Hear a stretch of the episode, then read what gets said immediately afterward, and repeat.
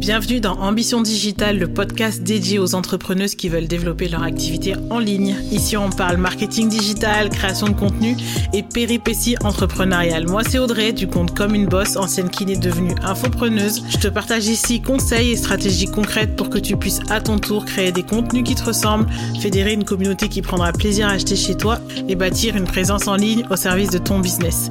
Mon objectif, booster tes résultats et ton ambition digitale avec la touche de good vibe qui fait la différence pour ne rien lâcher. Si tout ça te parle, tu es ici chez toi.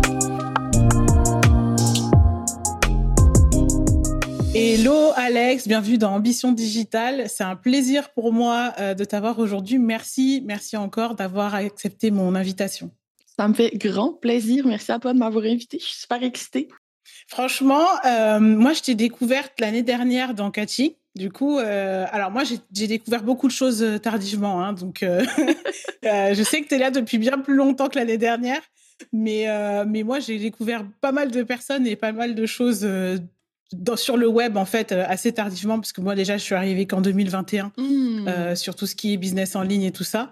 Mais toi, du coup, je t'ai découvert dans, dans Catching. J'ai adoré euh, ton cours là sur euh, la prise de décision et tout ça. Ah, et euh, ça m'a rappelé, tu vois, les bons, les bons profs de, de, mes années un peu scientifiques. Moi, je j'ai plutôt fait des études scientifiques. Et, et franchement, j'ai pris beaucoup de plaisir à suivre ton cours. je pense que c'est quelque chose qu'on doit dire souvent, mais c'est vrai que ouais, ta pédagogie c'est un, c'est un grand plus. Ça fait vraiment partie de ta secret sauce, quoi. ben, merci beaucoup. En tout cas, j'aime ça. J'essaie de parler de choses qui m'intéressent beaucoup. Fait que dans ce temps-là, c'est facile. Ouais, non, c'est top. Euh, alors, je sais que tu as beaucoup de casquettes, notamment, bah, je pense que beaucoup de gens t'ont connu euh, sur la partie euh, beaucoup plus de copywriting. Absolument. Voilà, donc tu formes les entrepreneurs et puis tu formes aussi des gens qui veulent apprendre à être copywriter, hein, c'est ça? Absolument, j'en forme quelques-uns par année. J'en certifie quelques-uns par année, euh, oui, en copywriting. Euh, ouais. Puis sinon, bien évidemment, euh, le pricing aussi, qui est un petit peu mon, mon autre bébé. voilà. Et après, voilà, moi, c'est comme ça qu'après, j'ai découvert un peu plus cette deuxième casquette sur le pricing. alors, j'ai vu que tu avais le livre maintenant en physique. Édition française en plus maintenant. C'est ça, trop bien. Ah ouais, top. il est trop beau. Trop bien parce que moi, je l'ai vu passer en story et je me suis dit, il faut que je pense à le commander. Euh, pour les Français, on peut le commander où? À peu près dans n'importe quelle bonne librairie. Pour vrai, mon éditeur, c'est Heureux. Ah, nickel. Fait qui est pas mal, euh, pas mal partout pour vrai. Euh, puis il n'y a pas grand-chose qui a changé par rapport à la version québécoise, à part une coupe de mots hmm. et des notes de bas de page pour expliquer quelques expressions, des éléments, mais ouais, mon éditeur a été très respectueux du texte original, fait que je. Ah ben top. Ben écoute, c'est avec plaisir moi que je vais euh, les découvrir. J'ai beaucoup entendu euh, d'interviews de toi qui en parlaient. Ça m'a toujours euh, vraiment intéressé. Et là, je suis ravie qu'on puisse se le procurer maintenant en France. Je pense que ben, du coup, ce qu'on va, l'échange qu'on va avoir aujourd'hui, il va regrouper pas mal de choses. Même ta nouvelle casquette, mais on garde encore un peu la surprise. Mais, mais en tout cas, je suis, je suis, vraiment contente. Alors, généralement, je commence mes interviews avec le Bubble Quiz. Donc, l'idée, c'est de parler pas forcément business, mais plus de rentrer dans, dans ta bulle et, euh, et découvrir un peu ton univers. Alors, ma première question pour toi, Alex, c'est d'où te vient cette passion pour les grues? Oui, et là, il faut préciser que ce sont les grues de construction et non pas l'oiseau, parce qu'il y a des gens qui pensaient que c'était l'oiseau, puis j'étais comme non, non, c'est la grue, tu sais, la grue une grue de construction. Mm-hmm. Euh, ma mère se pose la même question, puis ça me fait rire parce que j'ai dit Maman, euh, tu sais, moi, j'ai grandi dans une petite ville au lac Saint-Jean, euh, deux heures et demie dans la forêt à partir de Québec. Genre. Mm-hmm. Puis je disais à maman, tu sais, maman, il n'y avait pas de grue chez nous, genre, il n'y a pas de grands buildings qui se construisent. Fait évidemment que j'aimais pas les grues quand j'étais enfant, je voyais jamais de grues. donc, je te dirais que ma fascination grue a commencé plus quand j'ai déménagé pour l'université mm. dans la ville d'Ottawa, en Ontario, pendant quelques années. Puis là, j'ai commencé à voir des, grands buildings se construire, puis j'ai comme été fascinée par les grues. En fait, je trouve que c'est. Ben, déjà, c'est c'est ingénieux, une grue. ça existe depuis l'Antiquité. C'est extraordinaire. C'est vraiment ça. Ça nous permet de faire de la magie. Puis je trouve ça fou que quelque chose qui existait déjà à l'Antiquité soit encore mm-hmm. utilisé bon, sous une moderne, mais quand même aujourd'hui, c'est quand même très intéressant. Et euh, deuxièmement, je trouve ça super élégant, en fait, des grues. c'est élancé. Puis pour moi, il y a quelque chose de romantique même dans le métier de grutier, parce que le grutier, lui, il grimpe en haut de sa grue au début de la journée. Il passe la journée entière là-haut, mm-hmm. tout seul. Puis il y a un point de vue sur la ville qui est complètement unique, que personne d'autre va jamais avoir. Mm. Euh, puis je sais pas, je trouve ça romantique, intéressant et tout ça. Euh, et finalement, la dernière raison d'aimer les grues, qui est quand même une très bonne raison, euh, quand les grues sont pas en marche, ok, elles sont laissées libres pour que la flèche de la grue, donc la partie qui est plutôt horizontale, puisse suivre le vent. Oui. Parce que sinon, la grue pourrait pogner dans le vent puis complètement ah, s'effondrer. Ça fait que les grues le soir sont des girouettes géantes. Ok, eh ben alors là, je viens d'apprendre quelque chose. Je ne savais pas du tout. C'est cool, hein? ben, merci. Mais voilà, donc euh, d'où la passion grue. Euh, on remercie toutes les personnes qui m'envoient des photos de grues. c'est marrant parce que, euh, alors moi, mon, ma petite addiction, c'est les bubble tea. Et donc, quand j'ai commencé à en parler, j'avais des gens qui m'envoyaient des messages quand ils étaient dans un bubble tea. Et, euh, il me semble que je t'ai déjà entendu dire que toi aussi, tu avais euh, les gens qui t'envoyaient des photos euh, quand ils voyaient passer devant des... Ah oui, Et je trouve ça... C'est ça, on n'a pas vlové nos clients, en fait. tes clients voient un bubble tea, ils pensent Audrey et moi, mes clients voient une grue, ils pensent Alex. c'est marrant parce que vraiment, moi, depuis que j'ai appris, et pour le coup, c'est vrai que c'est vraiment quelque chose d'unique. C'est tellement unique, en fait, que du coup, tu le gardes en tête.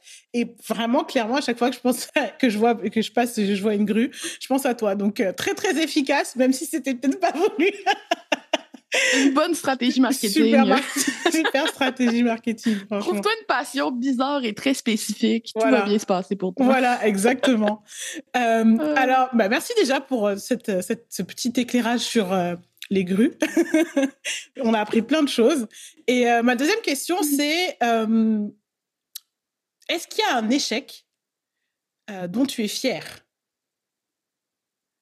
un échec dont je suis fière, moi, je te dirais que l'échec dont je suis le plus fière, c'est de ne pas être devenue avocate. Mmh.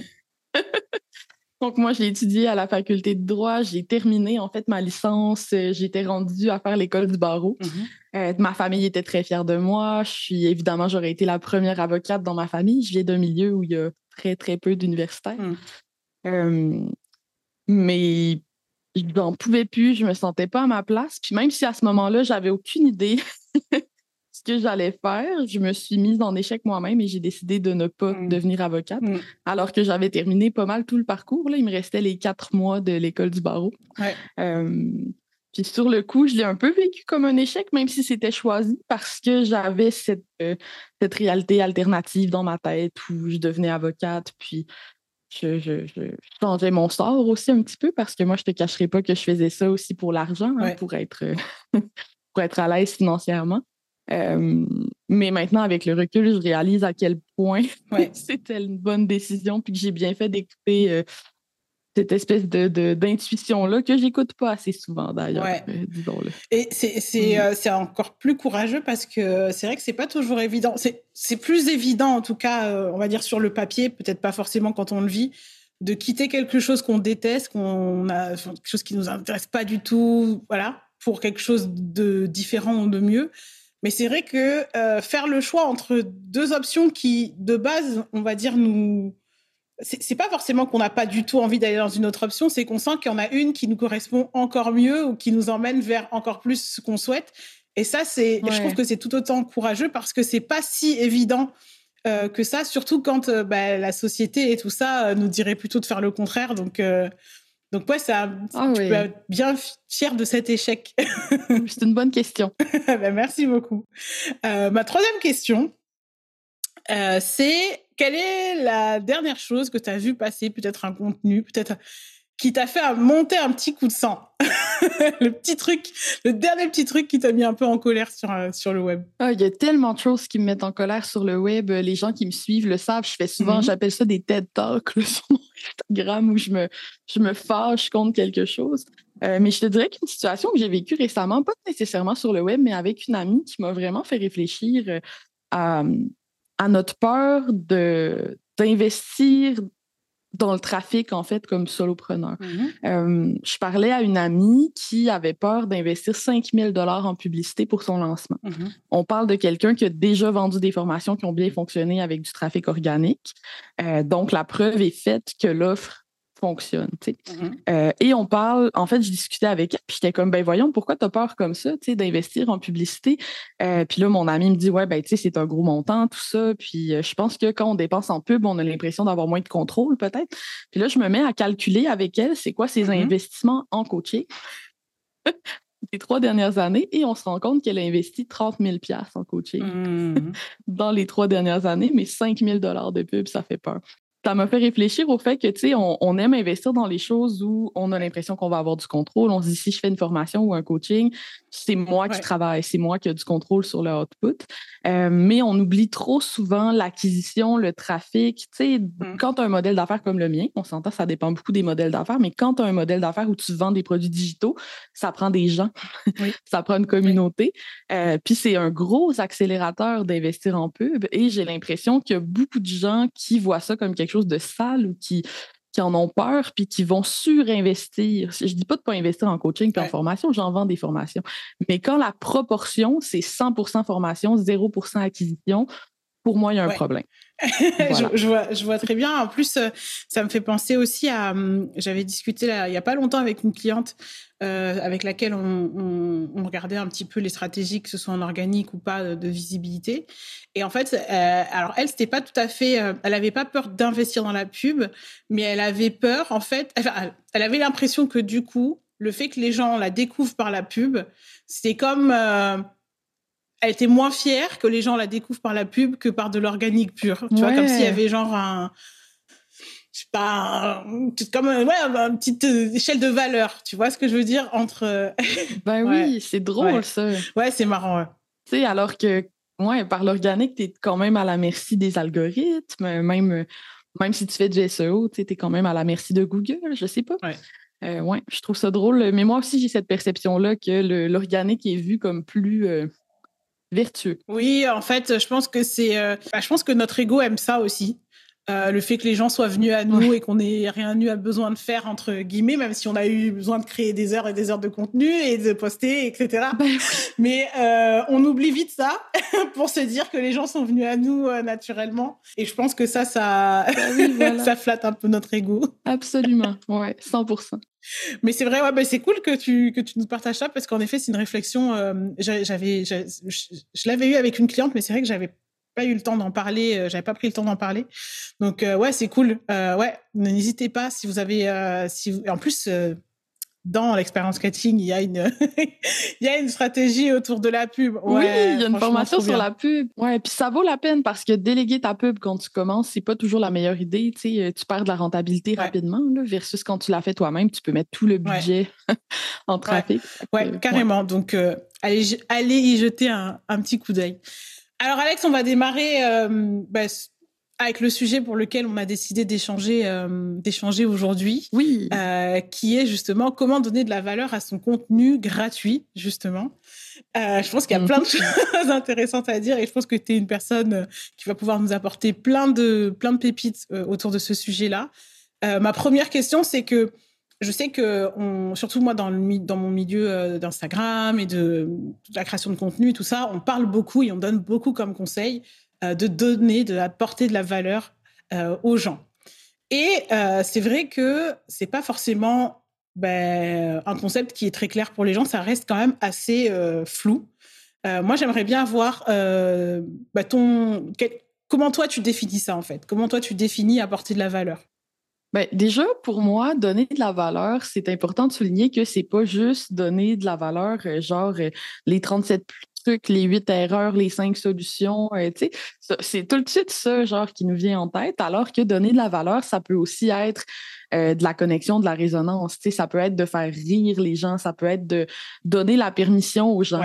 tu sais, euh, ça peut être de, de, de, se montrer vulnérable et de permettre de cette façon-là aux autres aussi de se rendre vulnérables. Tu sais.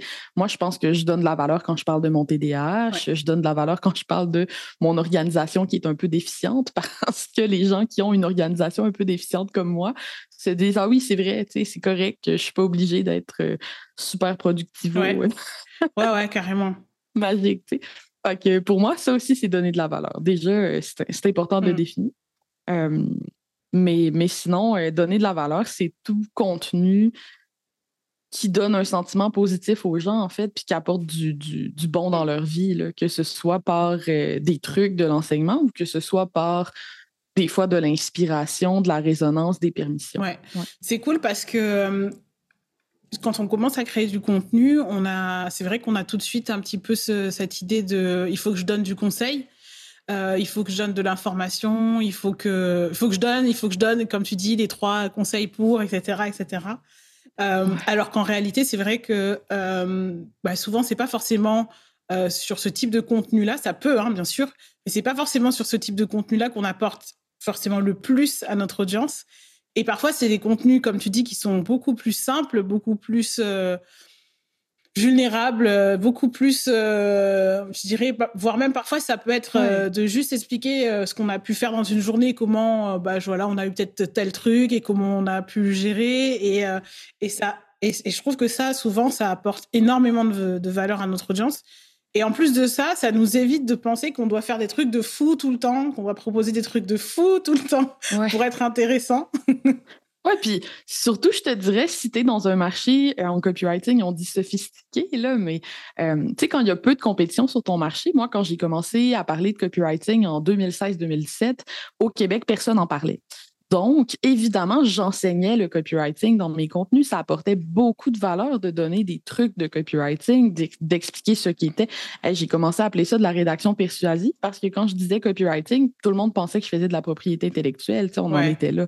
Alors que quand tu es dans un marché hyper sophistiqué, comme c'est le cas maintenant pour le copywriting, donc il y a beaucoup de copywriters qui parlent de copywriting, si tu te contentes d'expliquer des trucs de copywriting bien basique, sans aller créer de la résonance, sans connecter avec ton audience avec les autres façons, il euh, n'y a rien qui dit qu'ils vont te choisir comme formateur, parce que tu ne vas pas nécessairement être capable de réinventer la roue puis de, de, de, créer des nouveaux concepts. Il y en a que oui, puis si c'est ton cas, je te félicite. Euh, mais il y a beaucoup de gens qui, qui, sont très experts dans leur domaine, mais qui ne sont pas nécessairement euh, la sommité sur le sujet là, quand tu es dans un, c'est ça, une industrie plus sophistiquée, disons, euh, je pense que ça devient encore plus important de, montrer un peu plus l'envers du décor, ta personnalité, faire rire, euh, se rendre vulnérable, etc. Et euh, bah, là, tu parlais de sophistication de marché et ça, ça m'emmène directement à, la deuxième question que je voulais te poser c'est vrai que bah, on peut plus dire en tout cas qu'en 2023 euh, les gens découvrent le contenu, les gens découvrent d'avoir des conseils ou d'avoir des informations euh, gratuitement. Et du coup, euh, c'est une question que, que je que je qu'on me pose souvent, c'est mais est-ce que ça fonctionne encore de juste créer du contenu gratuit pour attirer les gens? Est-ce que vraiment les gens se sentent euh, redevable entre guillemets? Est-ce que ce principe, tu vois, de réciprocité que euh, bah, qui a très bien fonctionné, je pense au tout tout début, c'est-à-dire que parfois les gens, bah voilà, tu leur donnais deux trois infos, ils s'inscrivaient directement sur ta liste email, etc. Maintenant, euh, ah ouais, il faut un peu plus quand même. encore là, ça dépend un petit peu de ta niche quand même. sais J'ai eu dans mon cours de copywriting une cliente qui travaillait pour un garage spécialisé en camions Dodge Ram. Mm-hmm. pas beaucoup de gens qui créent du contenu sur les camions Dodge Ram en mm. français. Fait que si tu es dans une niche qui est euh, peu sophistiquée comme ça, tu peux encore te permettre de faire des choses très basiques. Et les marketeurs vont des fois te compliquer la vie parce qu'ils ne réalisent pas à quel point le niveau de difficulté de persuasion dans ta niche à toi est plus bas, en fait. Donc, ça existe encore des endroits qui ont comme, tu sais, des espèces de mines d'or que personne n'a exploité encore. Il y en a. Mais si tu es dans un domaine comme le mien, comme mmh. le tien, euh, là, c'est certain que vu le niveau de sophistication du marché, euh, on ne peut plus faire comme avant. Tu sais, je veux dire, avant, tu offrais un e-book gratuit, puis les gens étaient comme Ah, oh, wow, un e-book gratuit. Maintenant, personne se dit Ah, wow, quelle gentille personne qui m'offre un e-book mmh. gratuit. Ce que la personne se dit, c'est Ah, une maudite marketeuse qui veut me vendre son e-book. pour me vendre sa formation super chère en arrière, quel arnaqueur, C'est ça, là, le, le, raisonnement de base des gens. Ce que ça veut dire, c'est que la première chose qu'il faut faire, c'est combattre ce scepticisme-là. Il faut euh, prouver, en fait, qu'on est digne de confiance, qu'on apporte de la valeur. Et souvent, ça va passer par donner du contenu gratuit qui n'est pas derrière une mmh. barrière. Euh, ça, c'est très sais, les gens qui sont habitués au tunnel de vente, ils sont pas, euh, sont pas toujours friands de cette approche-là. Euh, ils ont tendance à toujours vouloir, on dit en anglais, content, le, contenu, fait qu'ils veulent toujours mettre le contenu derrière une porte. Euh, mais dans les faits, parfois, donner du contenu comme ça, sans rien demander en échange, c'est beaucoup plus efficace parce que là, tu vas réellement activer le principe de réciprocité. Alors que demander le courriel en partant, c'est vraiment une transaction. C'est vu comme une transaction aujourd'hui, c'est une transaction gratuite, mais le courriel a une valeur en lui-même. Euh, et ça fait que ça active beaucoup moins le principe de, euh, de réciprocité. Puis je te dirais même, il y a quelques années, dans mes 10 mini-trucs de copywriting, j'ai comme une étude de cas où je parle de deux clients mm-hmm. euh, qui faisaient des quiz de personnalité. Euh, ça fait quand même quelques années de ça, ça doit faire quatre ans. Puis déjà à l'époque, ça fonctionnait mieux de ne pas guetter le résultat du quiz. Donc, ce que je faisais, j'avais testé avec mes deux clients. On avait un client que tu faisais le quiz de personnalité, tu avais le résultat tout de suite et tu pouvais t'inscrire pour obtenir quelque chose de supplémentaire. Alors que l'autre client, tu faisais le quiz et pour avoir ton résultat, tu devais mettre un email. Puis ce qui s'est passé, c'est que le client qui demandait le email pour avoir le résultat à son quiz, euh, il y avait plein de faux courriels, puis il y avait beaucoup moins mmh. d'engagement. Fait que même si, si tu regardais les coûts de publicité parce que c'était deux clients qui faisaient de la pub Facebook. Euh, quand tu regardais les coûts publicitaires, le client qui demandait le email pour donner le résultat, ses courriels lui coûtaient beaucoup moins cher, mmh. vraiment, vraiment moins cher. Je pense au moins trois fois moins cher que l'autre cliente. Mais son taux d'engagement par après était vraiment mauvais alors que la cliente qui m'a écouté puis qui avait accepté de, donner le résultat au quiz comme ça, sans rien demander en échange, puis d'offrir un supplément, en fait. Elle est allée chercher moins d'inscriptions, fait que ça lui coûtait plus cher du courriel en conversion. Mais par contre, les gens étaient beaucoup plus engagés et elle a vendu davantage à son lancement. Fait que c'est vraiment c'est important des fois de, de considérer ça. Moi, mon livre dont on parlait tantôt, mon, mon, mon contrat d'édition, je l'ai eu parce que j'ai fait circuler mon, mon e-book, mon maudit e-book sur la psychologie des prix. Euh, mon e-book avec 35 trucs de pricing gratuitement sur LinkedIn en PDF. Et mon éditrice l'a vu et j'ai été contactée pour un livre. Euh, des fois, mettre ton contenu libre, c'est plus payant de cacher ton contenu. Surtout, euh, je pense à l'heure où euh, les gens arrivent de plus en plus à trouver du contenu aussi, euh, de plus en plus d'informations. en plus, maintenant, il y a toute la révolution avec l'intelligence artificielle. Donc là, ça devient, je trouve, encore plus simple. Alors, bien sûr, parfois, il faut vérifier l'info, etc. Mais en tout cas, on a, on a vraiment un accès, je trouve, beaucoup plus fluide en fait à l'information. Euh, maintenant, il peut, enfin voilà, hein, on, va en parler juste après de, de l'IA, mais c'est vrai que tu, c'est quand même assez impressionnant euh, à quel point ça rend, euh, je dirais, l'accès à l'information beaucoup plus simple en fait pour tout le monde. Et, et du coup, c'est vrai que euh, bah, euh, quel est l'intérêt, je dirais, de dire, de mettre, euh, de faire un e-book, 10 euh, idées de faire pour faire ça euh, en demandant une, une adresse email si globalement tu demandes à ChatGPT qui te le fait sans rien te demander pour l'instant. Ben non, c'est ça, t'apportes aucune valeur. justement, par rapport à, à l'IA, moi j'ai suivi ton atelier dessus. Ouais. J'ai une V2 qui s'en vient. ah, top. mais ouais, franchement, j'ai suivi ton atelier. J'ai trouvé ça super bien. Euh, moi, je l'utilisais déjà un petit peu avant. J'avais, ça faisait peut-être. Euh, alors, je fais pas du tout, du tout partie des premiers, parce que en fait, maintenant, quand j'entends les premiers qui en parlent, je me dis, mais en fait, ça fait longtemps que c'est là. Mhm. moi, qui pensais que j'étais dans les premiers, mais pas du tout. Euh, donc moi, ça doit faire peut-être, je sais pas, je dirais 6-7 mois que je que j'ai commencé. T'es quand même, euh, tu quand même dans, pas dans les premiers, mais ça, c'est bon. Et, tu, euh, peux, tu peux te vanter un peu. Ouais, je peux me vanter un peu. Bon, ben voilà, je prends. euh, mais du coup, par contre, en faisant ton atelier, je me suis rendu compte que voilà, je ne l'utilisais pas encore euh, vraiment au max de son potentiel. Et là, j'ai encore plein de choses à, à tester. pour toi, qu'est-ce que ça va changer dans la vie des créateurs de contenu et dans l'écosystème un petit peu cette arrivée de, de l'IA Pour moi, l'IA, ça va assassiner le contenu médiocre. C'est-à-dire que les, gens euh, aiment beaucoup dire que l'IA ne ah, fait pas des contenus extraordinaires, puis qu'il fait juste des contenus, tu sais, euh, un peu plates, euh, vides, informatifs, pia, pia, pia. Mais la réalité, c'est que les humains aussi font ça.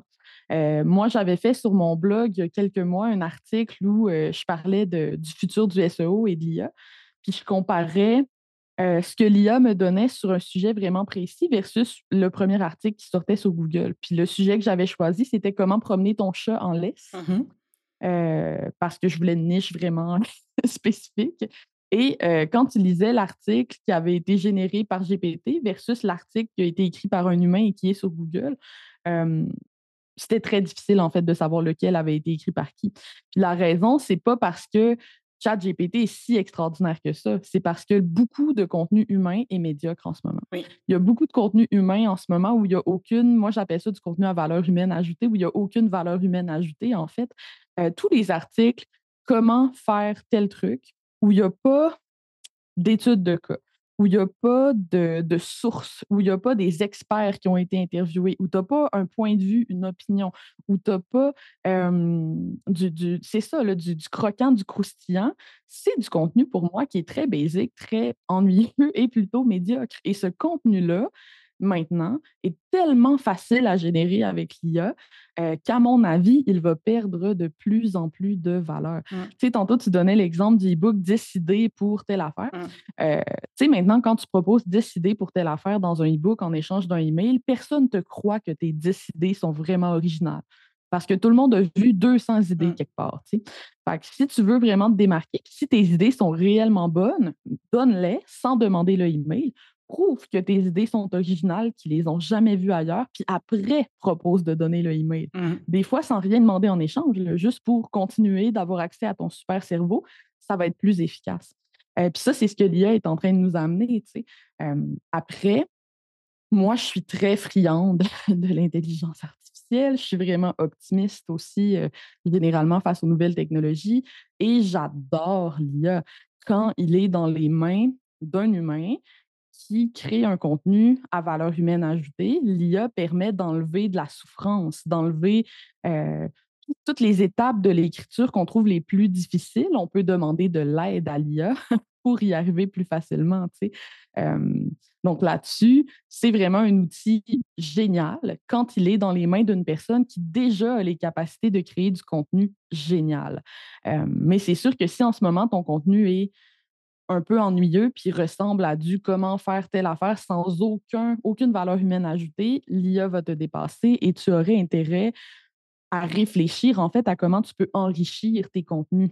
Mmh. C'est marrant parce que ça me rappelle un peu, tu sais, quand les premiers entrepreneurs ont commencé à se former un petit peu, enfin, je ne sais pas s'ils se formaient vraiment, mais en tout cas à découvrir un petit peu les principes du copywriting et que du coup tout le monde a commencé à faire les mêmes textes, euh, les mêmes titres, euh, les mêmes taglines de, de sites, euh, de, de, pages de vente, etc. J'aide les pia pia pia à pia pia pia. Et moi, je suis exact.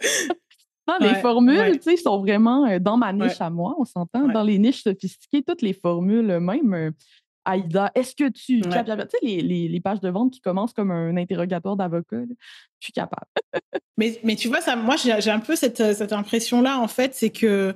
en fait, c'est ouais, exactement ça. Je pense qu'il va y avoir, euh, encore une fois, une scission, je dirais, entre bah, le contenu, comme tu dis, un petit peu moyen, un petit peu plat, euh, que globalement, bah, tout le monde pouvait créer euh, sans trop d'efforts, en tout cas. Et euh, ce qui fait, ce qui déjà, je trouve, faisait la différence euh, entre les différents types de contenus qu'on pouvait créer, ben, le contenu qui réussit vraiment à connecter, qui réussit vraiment à, à attirer, tu vois, la cible que la cible que tu que tu vises, etc.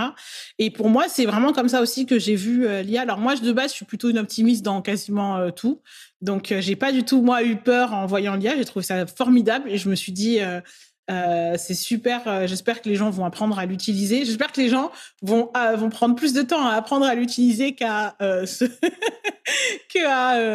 qu'à critiquer l'outil. bah oui, absolument. Puis je te dirais que souvent les gens qui critiquent l'outil ont une mauvaise compréhension de son fonctionnement aussi. L'IA reste un modèle statistique. c'est comme une machine qui respine du contenu qui a déjà été fait, là, au final. C'est vraiment un modèle mathématique, statistique, et plus le contenu est long, plus l'IA a de la difficulté à euh, rester intéressante, en fait, et même, je te dirais, cohérente. Puis la raison, c'est que euh, l'IA écrit mot à mot. L'IA écrit un mot à la fois. À chaque mot qu'elle écrit, elle se demande, elle, fait un, algorithme mathématique pour voir c'est quoi qui est probable, mmh. en fait. Alors que toi et moi, quand on crée un contenu, on a une intention. On peut même revenir sur nos pas parce qu'on s'est rendu compte en cours de route que notre introduction, finalement, ce n'était pas la bonne parce qu'on a eu une nouvelle idée. On peut, cette espèce de back and forth-là, mmh. ça, c'est l'intelligence. Euh, l'intelligence artificielle, moi, j'ai une dent contre le nom, ce n'est pas de l'intelligence, c'est un modèle statistique. Ouais. Mmh. Et puis aussi, ça, moi, ça m'a même aussi poussé à, améliorer euh, certains textes parce que au final, euh, moi, ça m'est arrivé de, de, décrire le texte moi-même, de demander à l'IA et de voir qu'en fait, ce que proposait l'IA, c'était proche de mon texte et de me dire, Là, ça veut dire que. oui, c'est ça. Ça veut dire que je suis peut-être pas allée assez loin, tu sais. Qu'est-ce que je peux faire maintenant pour enrichir ce contenu-là de mon expérience personnelle, de l'expérience de mes clients, de l'expérience de gens que je connais? Qu'est-ce que je peux faire pour aller chercher des nouvelles informations sur le terrain que l'IA n'a pas. Qu'est-ce que je peux faire pour ajouter une opinion dans ce texte-là? Qu'est-ce que je peux faire pour. ça, c'est précieux. Ouais, non, c'est vrai que je, trouve que c'est un, un, outil précieux et du coup, euh, euh, j'espère que tu, que tu vas euh, pouvoir nous créer des choses intéressantes autour de l'IA pour les créateurs de contenu. Peut-être que, je sais pas, ça va peut-être. j'ai des. on, a peut-être une petite chose qui s'en vient pour Catching qui va être ah, Ouais, ouais. Ah, ouais, voilà. Bah, top. par rapport, du coup, à la création de contenu, euh, bah là, du coup, je pense qu'on a déjà donné, euh, je pense, une des erreurs euh, possibles quand on crée du contenu gratuit. Bah, c'est déjà de créer un contenu un peu plat, un peu basique et qui, du coup, sort pas forcément du lot. Est-ce que toi, tu as d'autres erreurs qui, que tu vois ou que tu peux repérer régulièrement, peut-être avec tes clients ou avec d'autres entrepreneurs quand ils créent du contenu? Ouais. Attention, opinion controversée. Ah, attention, je, mettrai un jingle. je déteste l'idée que le contenu gratuit, c'est le pourquoi et le contenu payant, c'est le comment. Déteste hmm. l'idée. OK? Euh, je déteste aussi l'idée que ton contenu gratuit doit être un morceau de ton contenu payant pour moi, un contenu gratuit, ça doit être complémentaire et attirer la bonne personne, mais apporter une vraie transformation, donner de la vraie valeur, un vrai commun, sans cannibaliser ton offre payante. Cet équilibre-là n'est pas toujours facile à trouver, mais c'est vraiment les meilleurs contenus. Moi, les meilleures choses gratuites auxquelles j'ai eu accès, c'était pas des pourquoi, c'était des comment, mais des comment hyper spécifiques qui m'ont fait prendre confiance en l'expertise de la personne. Fait que ça, c'est mon premier point. Mmh. Euh, une autre erreur, je te dirais, que je vois souvent, c'est de mettre moins d'énergie dans le gratuit que dans le payant, alors que le gratuit est un moteur de, de, confiance, est un moteur de croissance de ton audience.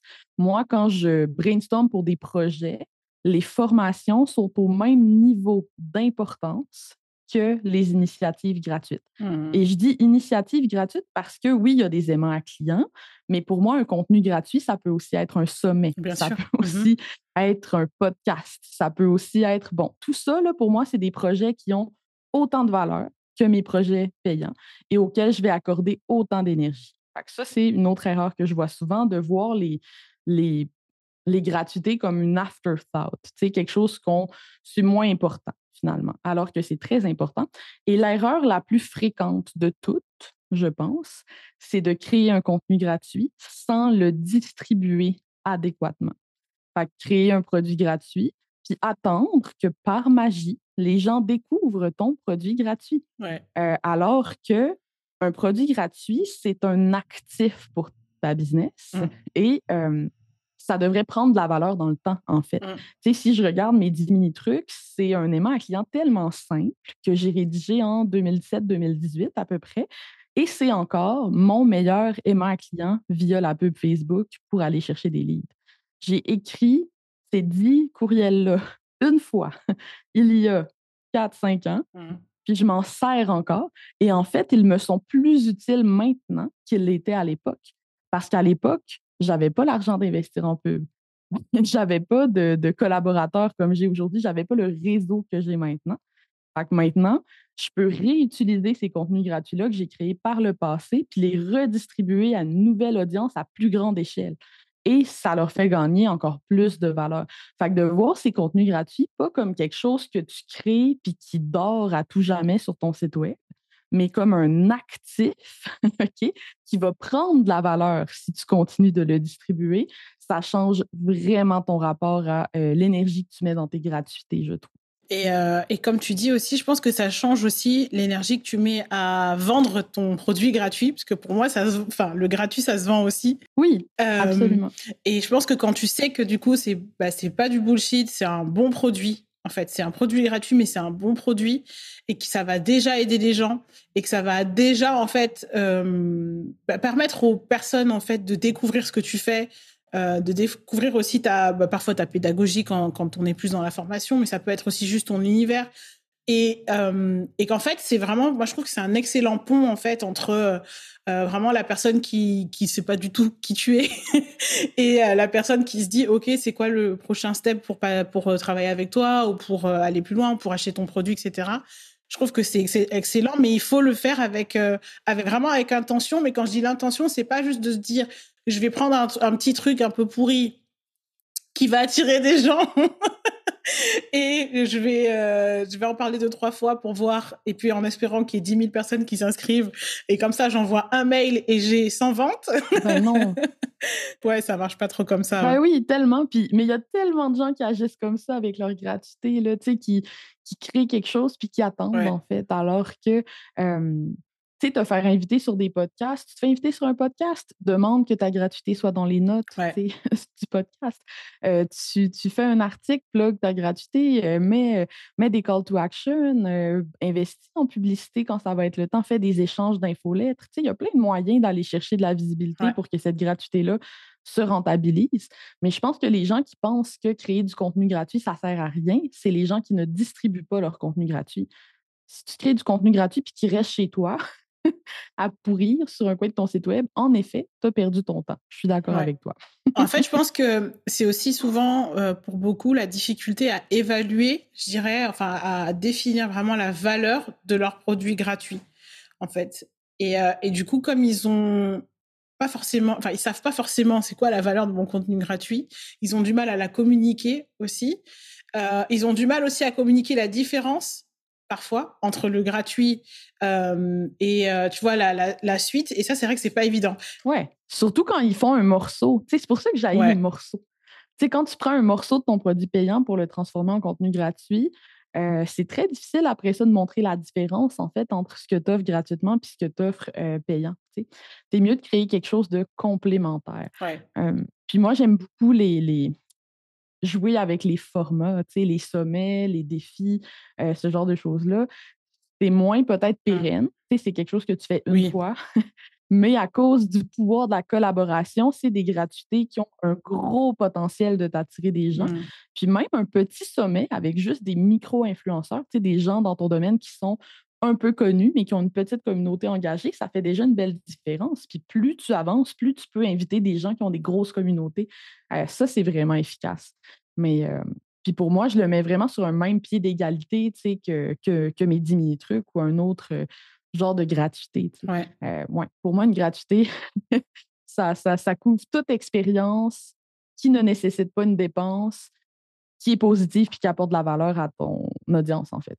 Ouais ma dernière petite question par rapport à, par rapport à, à, ça, c'est quel conseil tu pourrais donner à quelqu'un du coup qui, ça y est, a, a créé sa gratuité et qui euh, a du mal à montrer quelle est la différence par rapport à ce qui se fait déjà euh, dans son domaine, tu vois, à en fait montrer, réussir à se démarquer, tu vois, avec ce contenu que tu, que tu offres? Tough love. Est-ce qu'il y a une différence? Ouais. Tu sais, des fois, quand on ne trouve pas la différence, c'est qu'il n'y en a peut-être pas de différence. Puis c'est correct, c'est dur des fois de trouver c'est quoi notre différence, puis ça peut prendre du temps, en fait. Mais si ton contenu gratuit n'est pas différencié, OK, donne-le sans demander le email. Ouais. Parce qu'au moins, tu vas générer de la confiance en ton expertise rapidement, puis invite les gens à s'abonner à ton infolettre euh, sans rien en retour s'ils aiment ton contenu. Tu vas aller chercher des abonnés à ton infolette qui ne sont pas après le nanan, qui ne sont pas après la gratuité, mais qui sont après ta personne, tes conseils, etc. etc. Mm. Euh, pour moi, un contenu gratuit qui mérite d'être derrière un email, c'est un contenu gratuit qui est différencié. Où c'est évident qu'il y a une valeur ajoutée de donner mon email pour l'avoir. Si Si n'est pas évident qu'il y a une valeur ajoutée, donne-le sans demander le email, tu le regretteras pas. Euh, oui, tu vas peut-être aller chercher moins de emails, mais tu vas aller chercher une communauté qui est réellement intéressée par ton infolettre. Ça, ça veut dire des meilleurs taux de clics, ça veut dire plus de ventes au final. puis, tu sais, la différenciation, c'est quelque chose qui s'apprend dans l'action. Oui. Fait attends pas. attends pas de savoir c'est quoi ton, ton, ton, ton unicité puis ta différence avant de commencer. Tu sais, moi, la première formation en copywriting que j'ai lancée s'appelait 30 jours pour vendre. Mmh ça me fait vraiment rire quand j'y pense parce que ça me ressemble tellement pas. C'est tellement à l'opposé de ce que je propose.